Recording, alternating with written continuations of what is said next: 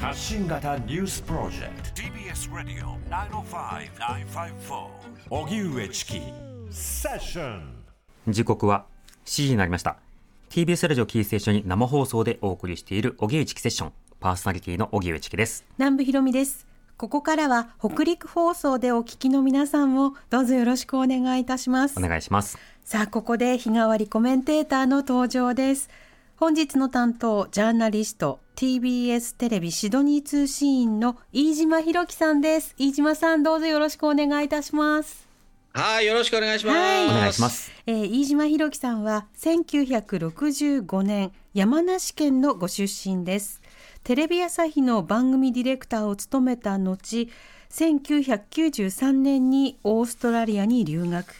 1999年 TBS のシドニー五輪支局代表となり現在は TBS シドニー通信員を務めるほか作家映像プロデューサーなど多方面で活躍なさっています。はい。セッションでは2020年のはやぶさ2の期間中継で大変お世話になりました、はい。さて改めてですが飯島さん今どちらにいらっしゃるんでしょうか？はい、今、私はシドニーにいいます。あの、ラジオで、えーお聞きになってる方、ご覧になれないかと思いますけど、私の後ろにはですね、このお世界遺産のオペラハウス、はいシドニーオペラハウスが見える。まあ、ここからちょっと近い、まあ、あの、ところにいるんですけれども、うんうんあの、2020年のはやぶさ2、あの、お世話になりました。本当に素晴らしい、え番組を、えで出演させていただいて、私も、あの、素晴らしい体験をさせていただいて、今、ちょっと思い出してますけど。うんこのシドニーオーストラリアでは普段はどういったあの取材などされてるんですか？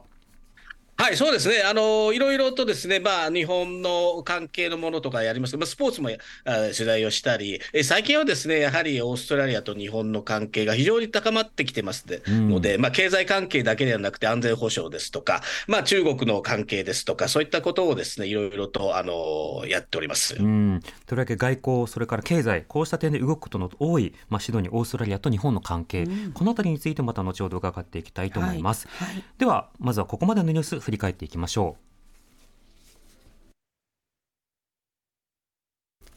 最高裁大法廷は今日戸籍上の性別を変更する際に生殖能力をなくす手術を求めている今の法律の規定について違憲憲法違反とする初めての判断を示しました。最高裁が生殖能力をなくす手術を求めている規定を違憲としたことから国会は見直しを迫られます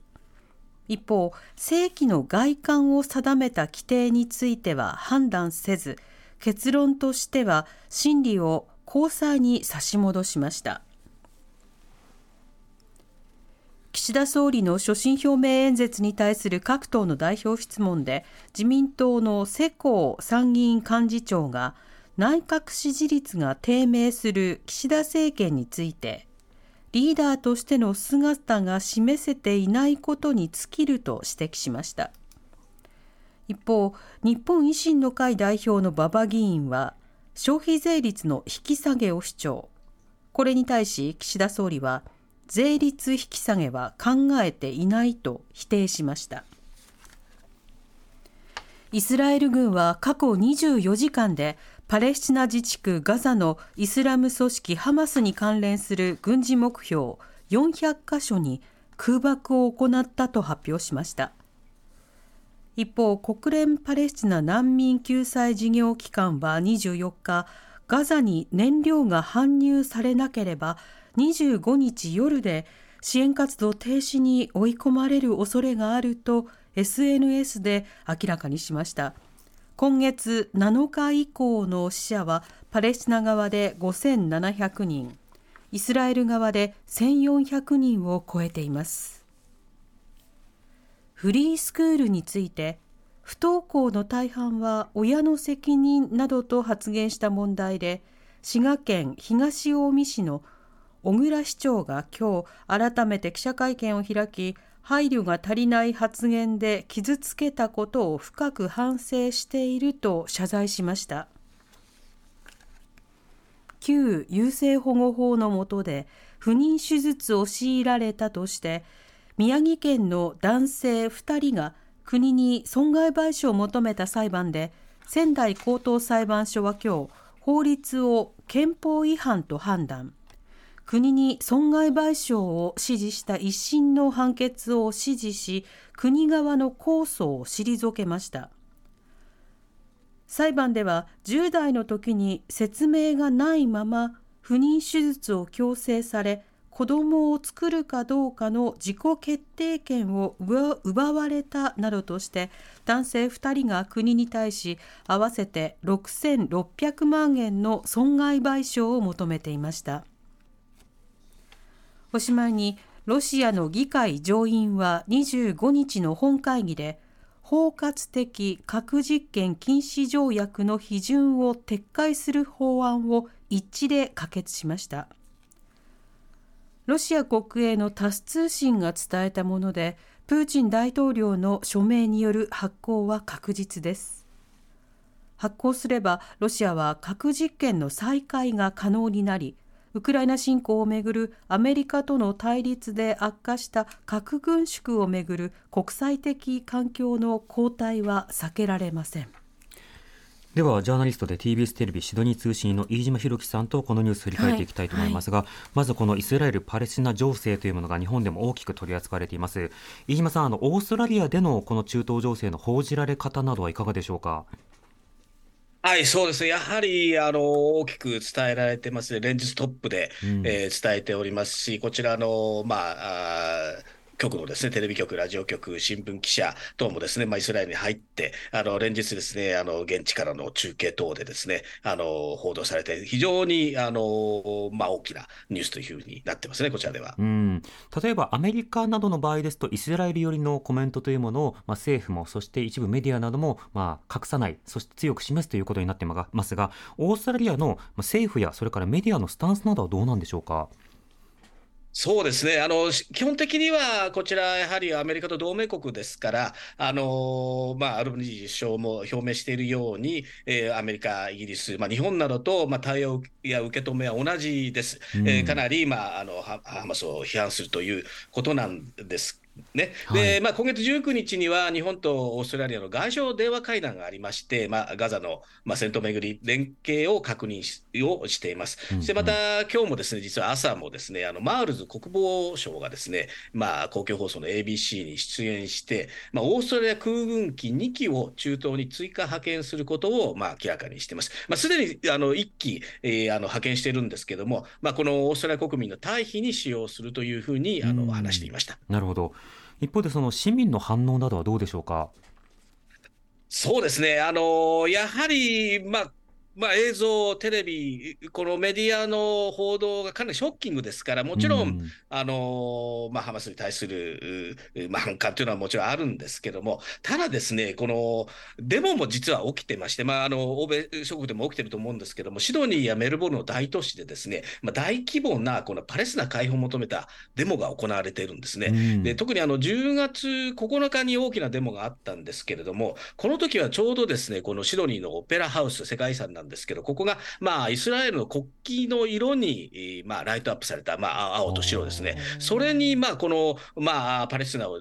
支持する方たちが怒ってですね、突入というか、更新してですね、そこで、あの、花火や発煙筒を投げつけたり、まあ、ユダヤ人に、あの、まあ、差別的な罵声を浴びせたりするなど、かなりちょっと騒ぎがあったりしました。なるほど。緊張や衝突というのも一部あったわけですか？はい、そうですね。うん。その一となると、まあ、政府として、まあ、イスラエルに対する一定の支援、支持などを表明している一方で、市民の中では、いや、イスラエルよりだけではいけないのだと、あのパレスチナの現状などについても理解を示すことが必要なのだという声もあるということですか？あのやっぱそうなんですね、やはりあのこういった報道がいろんなところに今出てますので、はい、あの議あの議員の中にも、例えば緑の党というのがグリーン、グリーンズというのがあるんですけども、はい、まあ、こちらの国会議員が実はもうこのパレスチナのですね支持デモ集会でです、ね、スピーチを行ったり、あとあの無所属議員ですね、中道左派の無所属議員が、まあ、堂々とですねイスラエルを批判すると、うんうん、そういう発言を行ったりしてまして、まあ、世論はですね少し割れてるという感じがしますね。ちなみに今のオーストラリアにおいて、その緑の党というのはどういった位置なんですか？あのまだもうもう全あの少数なので、それほど影響はないんですが、ただやはりあの、おまあ、あ一定の支持は持っていますので、うん。かなりこの、まあ、左派といいますか、人権擁護といったものを押し出しているという党でして、うん。えーあのもちろんあのサポートする人も多多いですし、そういったこういったことがありますと、まあ、人権、えーを重視する、うまあ、集会等等にはですね出てスピーチをするというふうなあ党のお特色になってます。うん今日は日本でも国会が開かれていましたが、まあ、与野党を超えて、まあ、の停戦を呼びかけていこうではないかという点については一致していました。オーストラリアの雰囲気などはどうですか？そうですね、やはり、まあ、もちろんあのメディア、先ほどおっしゃった、チキさんがおっしゃったメディアもいろいろあって、ですねもうあのイスラエル一色のメディアももちろんあります。で、まあ、公共放送もですねあの、まあ、ひ批判があって、公共放送の ABC がイスラエル寄りすぎるんじゃないかなんていうあの、えー批判もあったりして、ですね、うんあのいろいろなあの声が今もあの来ている。ただ、ただ本当に何が本当なのか、何がああまあこの真実なのかというのを国民もも今あの見極めてるという状況ですね。うんなるほど。とると心二分というよりは今すごくこう、まあ、模索しているような状況ということになるわけですか？そうですね、二分というよりも確かにおっしゃる通り、今、模索中ということです。あまりにもこの情報、まあ、あの最近ではですねいろいろなもう SNS の情報とかもありますので、うん。いろいろな情報、まあ、フェイクニュースももちろんありますので、そういったものから国民も少しですね、今、あの模索して、これは一体何が起きているんだということを模索している、確かにそのようなあ感じを受けます。うん。その後ではどういったアクションなどに各国が参加していくのか今のレポートを踏まえて聞いていきたいと思います。TBS Radio 荻上チキ。セッション TBS Radio 905-954ここからはフロントラインセッション。日替わりコメンテーターに今一番気になるトピックについてお話しいただきます今日は TBS シドニー通信員の飯島弘樹さんです。飯島さんよろしくお願いいたします。はい、よろしくお願いしまおす。願いします。ちなみに飯島さんあのよく特派員とか通信員って聞くんですけれども、あの通信員ってどういったお仕事なんですか、あのそうですね、通信と特派員の違いということですが、あの特派員は基本的にはあの、まあ、テレビ局の社員がですね、あのまあ、特派員で、うん。あのえー期限を切ってですね、数年、3年とか行くわけです。私の場合はもうあの2000年のシドニーオリンピックの時からずっといますので、はい。あのまあまあ、契約といいますか、契約特派員といいますか、うんうん。あのまあ、こちらにずっと、私、永住権、こちらに持ってますので、はい。ずっとこちらにいながら、まああのまあ、こういったですね、あのえーいろいろな起きたニュースを、えー日本に、えーまあ、レポートすると、そういう、あの仕事、役割でございます。もう10年以上になるわけですかとなると。30年いますね、30 30年。年はあって、あですからもうほとんどあの、えーえーオーストラリアに住んでるのが長くなっちゃいましたね、日本によりも。はい。人生の半分以上はオーストラリアということになるわけですね。そうです。年がばれますけど、そうですね、なるほど。人生の半分以上、そうですね。はい。では飯島さん、あのそんなオーストラリアに長く住まわれているわけですけれども、今日はどんなテーマでしょうか？はい、今日はですね、先日行われました10月14日ですけれども、まあ、先住民の意見を議会に反映しやすくする、まあ、憲法改正の是非を問う国民投票について、えーお話しさせていただきたいと思います。先住民をめぐる憲法改正の国民投票、どれも気になるんですが。まずあの、このはい憲法改正というのはどういった内容なんですか？はい。あのまずですね、2つの柱がありまして、えまずこの先住民の方々、これ、こちらはですね、最近は、あのアボリジナルおよびトレス海峡諸島民というふうに言わなきゃいけないようですけども、うんあの先住民の方たちがいらっしゃるんですが、この方たちを、まあ、最初のオーストラリア人、 First Nations People として憲法に明記するという、これが一つの柱。で、うん二つ目がですね、ボイス、声と呼ばれるですね、先住民の意見を政府や議会に反映させる諮問機関を創設する。まあ、これらを憲法に書き込むという提案をしてですね、うんこれを、おまあ、あイエスかノーか、憲法改正するにはもちろん日本もそうですけども、あの国民投票しなきゃいけませんので、はいまず国民投票をして、この憲法改正をできるかどうか、これ、えーえーあの、えーまあ、可決か否かということをお国民に問うという投票だったわけです。うん、これどうしてこういった憲法改正案というのが出てきたんでしょうか？はい、これはですね、やはりあのこのアルバニージー政権、あの去年の5月にあの、まあ、政権交代、9年ぶりの政権交代をして、かあのアルバニージーさんのですねこれ、選挙公約だったんです、これをやるといううことなんです。なぜやろうかということだったんですが、あのこの先住民の方々、やはりあの現在もですね、まあ、収入ですとか平均寿命、就学率、学校ですね、学校に行くう率が全国平均より低いんですね。でまた犯罪を犯す率が高いとされていまして、はい。この先住民と一般国民との格差がある、この格差を是正しようということで、このアルバニージーさん、アルバニージーえー労働党がですね選挙公約としして、そして国民にまあこれをやりますよということで、あのーまあ、選挙公約してて、まああのー政権交代をしたわけで、で、うん。えーまあ、約束通り、今回、国民投票をしたという経緯があります。なるほど。格差是正の手段としての憲法改正。この憲法改正をめぐる住民投票の結果はどうなったんですか？はい、これがですね、なんと大差で否決されてしまったんですね。もううん6割ぐらいがですね、あの、ひえーまあ、否決ということだったんです。これ私もちょっと驚いたんですけれども、はいあのこのニュースは、あの、チキさん、あれですか、お気になりましたか、このニュース。否決ということだけでその背景までは存じ上げないですね、なるほど、なるほど。じゃあ、あの、ご説明させていただきたいと思うんですけども、はい当初ですね、あの、この、まあ、国民投票、みんなが、まあ、賛成すると思ってた。私もそう思ってました。うんうんで、選挙公約ですから、去年の9月の時はもう、あの、ま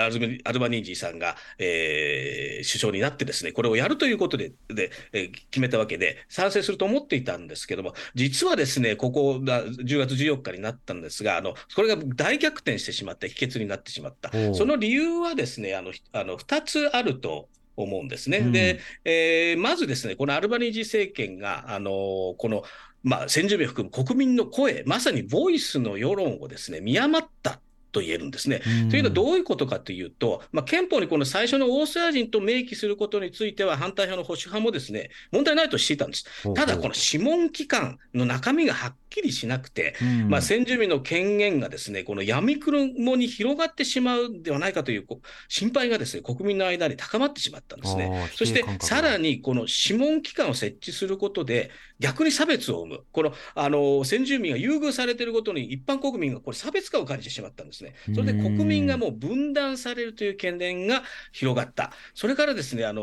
フェイクニュース、まあ、今回の憲法改正ですね、まあ、一般の国民が持っている土地が、剥奪されてしまうんじゃないかっていう、こういうフェイクニュースがですね、はい巷に広がったんですね。で、これもかなり、あの、アルバリージ政権の痛手だったんですね。で、もう一つ、あの、大事なことがあるんですけども、今回のこの国民投票の、まあ、やり方なんですね。はいやり方といいますか、この方法が、これ実は二重の過半数を取らなければいけなかった。というのはですね、はいあの、オーストラリアは義務投票制ですから、あの、もう毎回90%以上の投票率があるわけです。義務、あの、投票に行かないと罰金を取られちゃいますんで。はいはい。であのもちろんこの有権者の過半数を取らなきゃいけませんよね、もちろんそれは当然なんですが、それプラス、まあ、6つの州とあの特別地域があるんですが、少なくともこの4つの州の過半数を取る必要があった、これ、2つのハードルがあった、そしてオーストラリアはですね過去45回、この憲法改正の国民投票を行ってるんですけども、これ、賛成多数で可決されたのは8回だけなんです、45回のうち8回しかできなくて。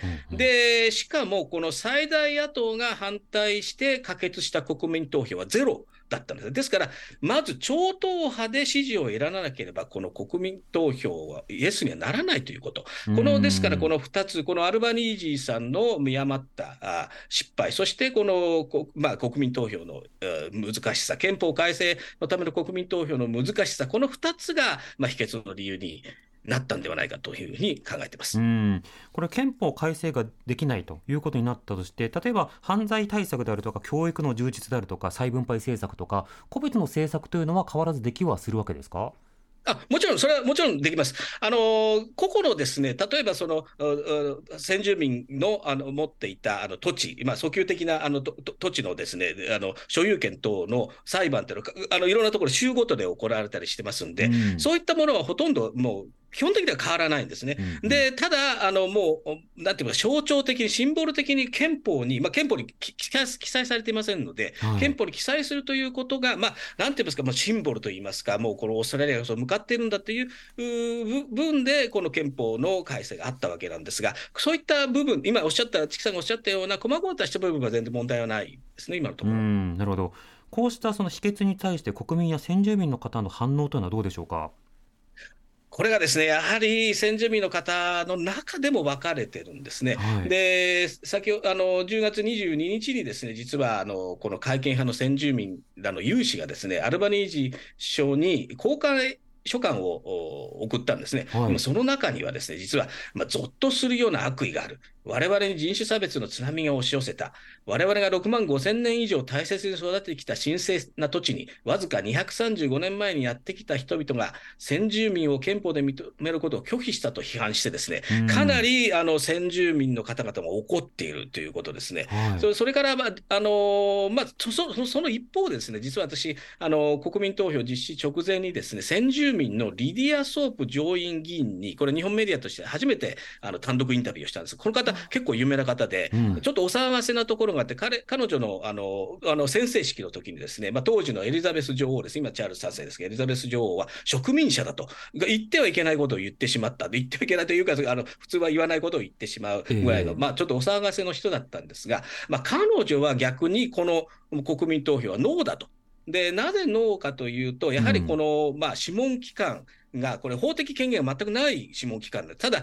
あの国民あの先住民の声を議議会につあの伝えるという役割だったので、それでは全然不十分であって、はい。根本的にはやはり先住民と国とのトゥリティ条あの条約を作るべきだということで、これ、彼女はもう最初から反対ということで、あの選挙特番でもですね彼女が出て、ですね ABC の公共放送でもかあのいろいろなことを言ってましたけど、うん。まあ、先住民の中でも、おまあ、意見が分かれていると、そういう状況。あーなるほど。このリディアさんという方はあの実際に植民地主義を批判するほどにはよりあの今回の会見では不十分だと。さらにこう踏み込んだ対応が必要だという趣旨なんですか？それとまたもうちょっとテクニカルに何か実効性のあるものが必要だという立場なんですか？両方ですね、両方。テクニカルにも実効性なものをえあの必要でであるし、もっとぼ抜本的な、あのもう例えば南アフリカがやっているように、先住民と国との条約、トリティというものを、うんうん。まあの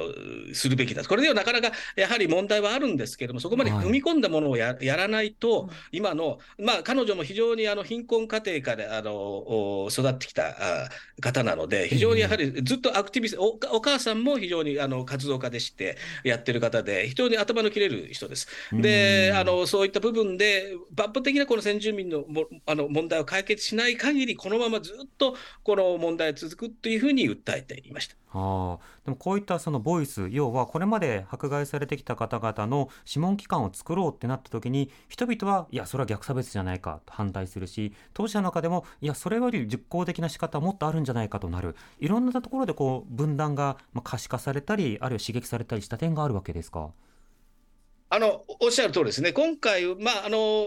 まあ、いいあまあプロとコンがあるあると思う。いい点もあったし、悪い点もあったと思うんですが、確かにこれをやったことに意義はああったと思います。あのうん。大変なあの税金を使ってるわけですけれども、あのもちろんこの何だったんだっていう国民の声もありますが、えーまあ、とはいえ、こうやってあの問題を、まあ、あの明記してで、何をやっていかなきゃいけないか、もうここ、まあ、憲法ではあのでできませんけども、うん。まだまだ問題は非常にある、この格差はあの目に見えてますし、えまだまだこの差別とていうものはありますので、その中でどういうふうに具体的にやっていくか、これを、まあ、今から政府はあのやっていくということになるなると思います。ちなみにこの憲法改正をめぐるその住民投票で、まあ、これ先住民の方も含めて投票には参加されたんですか？あの投票はあの国民投票です。が、国民投義務投票ですが、義務うん。義務だからあの全員行かなきゃいけません。行かないとあの罰金になるので、あのはい90%の投票率で、あのうん。うんあの有権者はあの全てあの投票しました、なるほど。そしてその有権者先住民の割合というのはどれぐらいなんですか？3%ですね、人口の3%というか、おー。2000 2600万人ぐらいですから、今、うんう人口が。んただ今回はその否決されたということですけれども一方でもともとあるその格差の問題はじゃあ憲法以外の仕方でこれからなんとか対処しなきゃいけないこの課題は残ってるわけですよね。もちろん、もちろん、それが一番の問題でして、あのー確かに優遇措置はあります、かなり優遇措置はあったりですね、うん。あのーまあ、税金の部分とか、とかいろいろなあの優遇措置があの先住民の方、今、持たれて、それに、まああのーおまあ、不満を持っている一般国民も確かにいることは確かなんですね。うん。ただそれ、それがあの、まあ、あ一般国民があまりにもこの、なんていうんですか、優遇されすぎていて、で、まあ、まあ、ここういった言い方はあれかもしれないですけども、そその、ままあ、あの優遇措置にあぐらをかいている先住民もいないことはないんですね、いないことはない。で、そういった部分でどういうふうにこのこの方たちが、たた例えば就学率が低かったり、ええまあ、犯罪を犯すかあの率がお高かったりするわけ、それからあの先住民の方たちが住んでるところが結構偏ってるんですね、あんまりこの例えばシドニーにはほとんど見見見ない、あの市先住民の方たちは中。心地ではな市街地にはいないんですね。で、やはりあの、まあ、辺境の地域ですとか、あのまあ、居住区みたいなのがありますので、そこにいたりしまして、です一般の方がですね、この先住民の方とあの触れ合うことがあまりないんですね、このオーストラリアという国がうん。それからあのもちろんある程度漠然とした歴史は知ってます、このあ虐待されたですねたりして、当時、まだあのイギリスがあの、まあ、植民地だった頃はあのアボリジニなるの人たちはですね人間とみ認められていなかったんです、人間ではなかったんです、そのくらいうん。あの差別を受けていた、虐待をされていた、そういう歴史は学校では習うんですが、まだまだ教育が足りない、あの専門家にもいろいろ聞いたんですけど、この一般の国民のおオーストラリア国民のが先住民に対する知識、もっと教育していかなきゃいけないと、そういう課題もあるようです。なるほど。そうした課題に今向き合う最中にあるオーストラリア、その実相についえてえお話を伺いました。はいこの後、飯島さんには7時45分頃にもお話を伺いたいと思います。TBS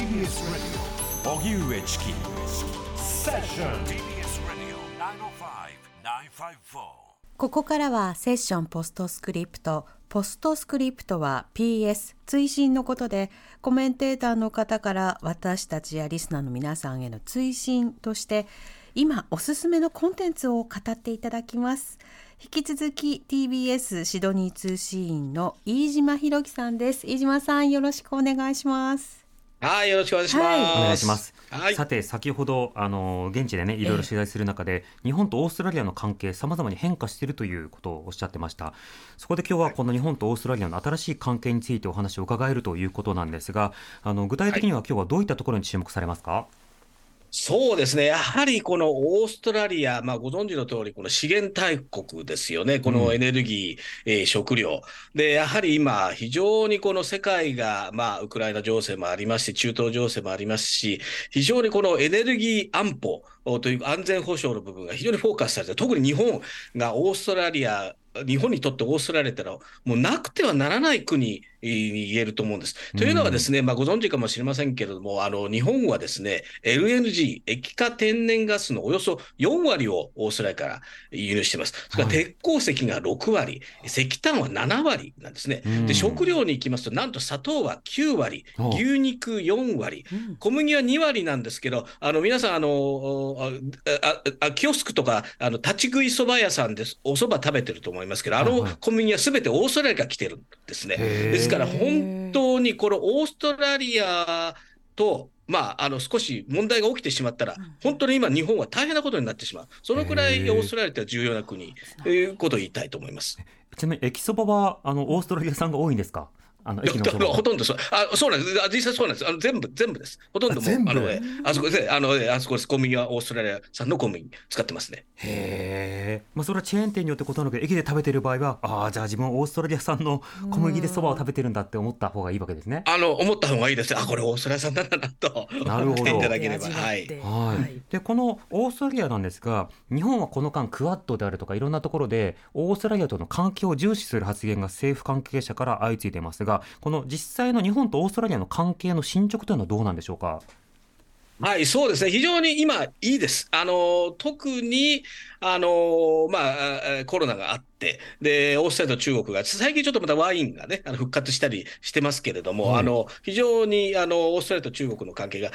う少し悪くなって、その分日本とおオーストラリアが非常に近づいていることで、うん。で、先日ですね、実はあの、メルボルンというところで、まあ、日本とオーストラリアの経済合同委員会の会議で第60回だったんですけど、開催されたんですね。で両国から700人、日本からおよそ300人、オーストラリアからおあのおよそ400人が集まってですね、うん。経済関係者が集まって、まあ、資源、エネルギーのほか、まあ、投資やあ企業の進出など、まあ、あのパートナーシップについて話してですね、日本からあの、えー西村経済産業大臣も来られまして、はい。であの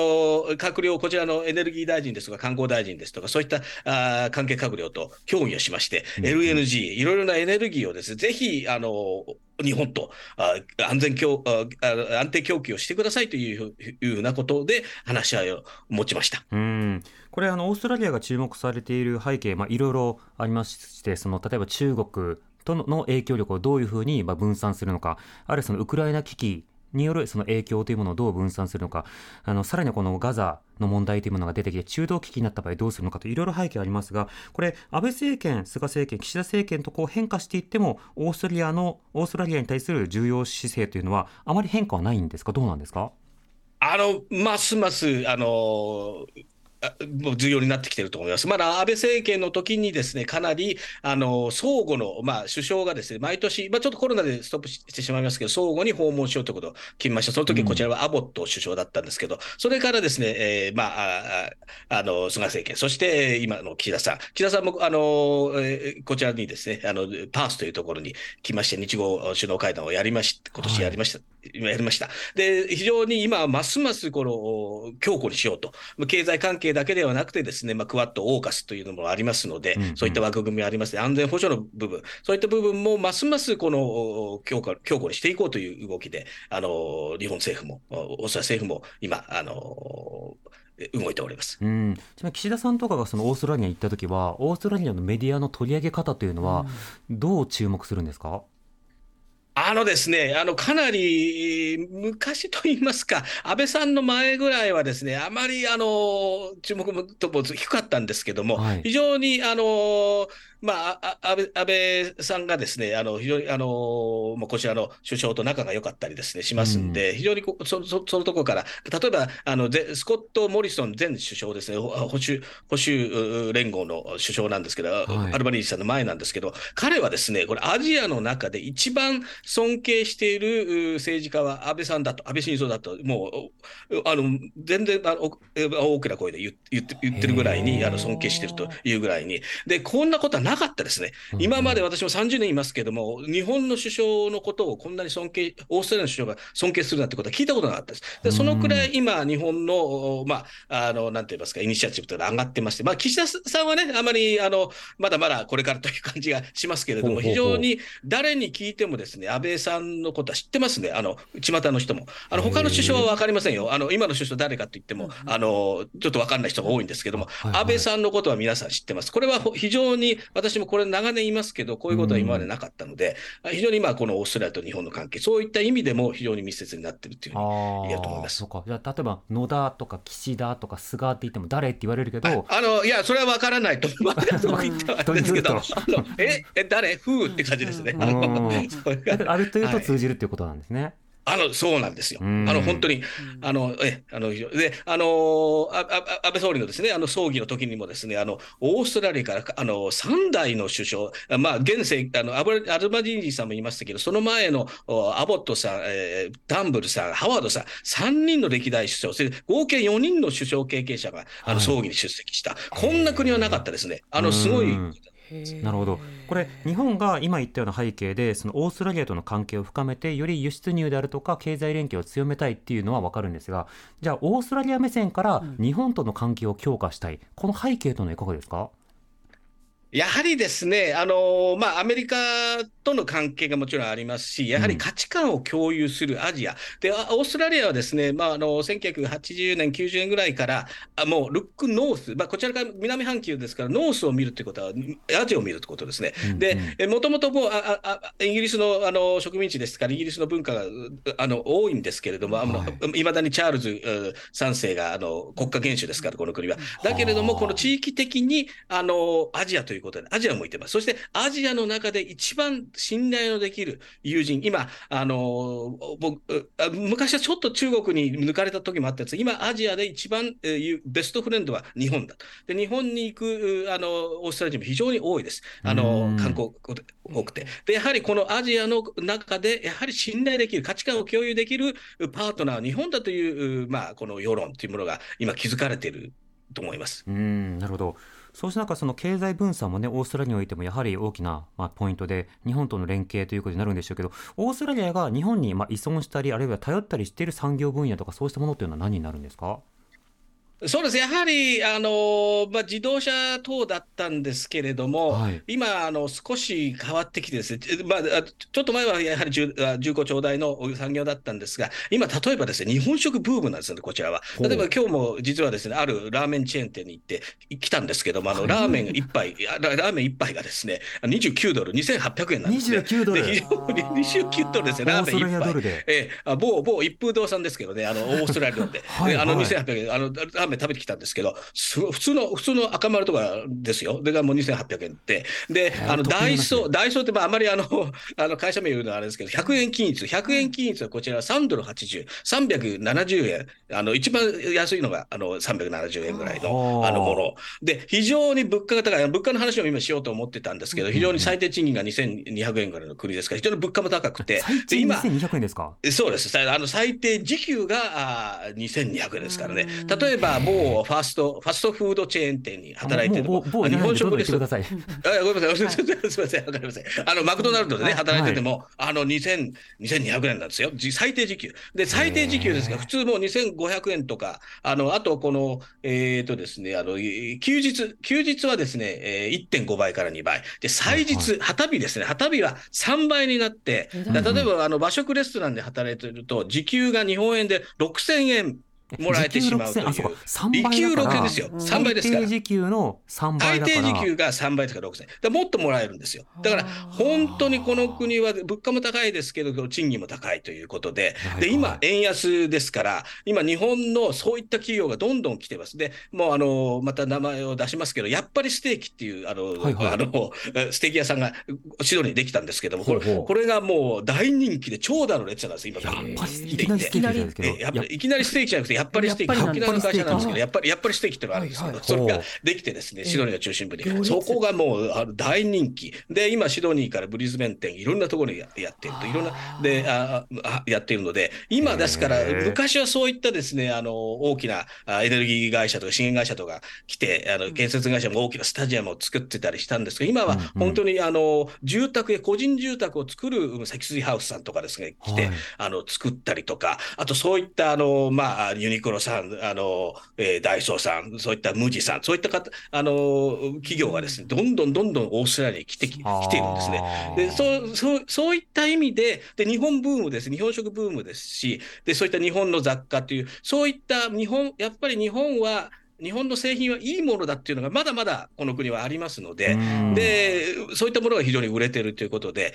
そういった意味で、まあまあ、依存ということはないんですけど、今そうい、あのこのオーストラリアが、ある意味では日本ブームということになっているという。これ残りお時間2分ほどなんですけどぜひ聞きたいのが今はい。はい日本だと物価高に対して賃上げが追いつかないっていうふうになってるんですね。でところが今の話聞くとオーストラリアいろいろ物価高だけど賃上げもされているように見えるんですがこれはどうなんですか、背景はどうなんですか？これは、あの政府が、もうこれは、あの、最低時給はあの全国確一、これやらなきゃいけないです。法律で決まってるんです。ですから、これを違反するとばあの罰せられるんですよ。ですから、どこに行っても、例えばダーウィンに行っても、ブリスベンに行っても、シドニーに行っても、メルボルンに行っても、例えば日本で行ったら東京に行っても、沖縄に行っても、時給は2200円なんですよ。ですから、それをやらなきゃいけない。だからその、そその部分がある、じ物価も高いですけど、時給は高いから、それ回っていくんですね。ですから日本みいたいにあの物価だけ高くて時給がさ下がらない、それではやっていけないんですけど、この国はもう国自体がそう法律で決めてますから、時時給が上がっていく。で、それで、まあ、大変なことは大変ですけど、ですですけど、まあ、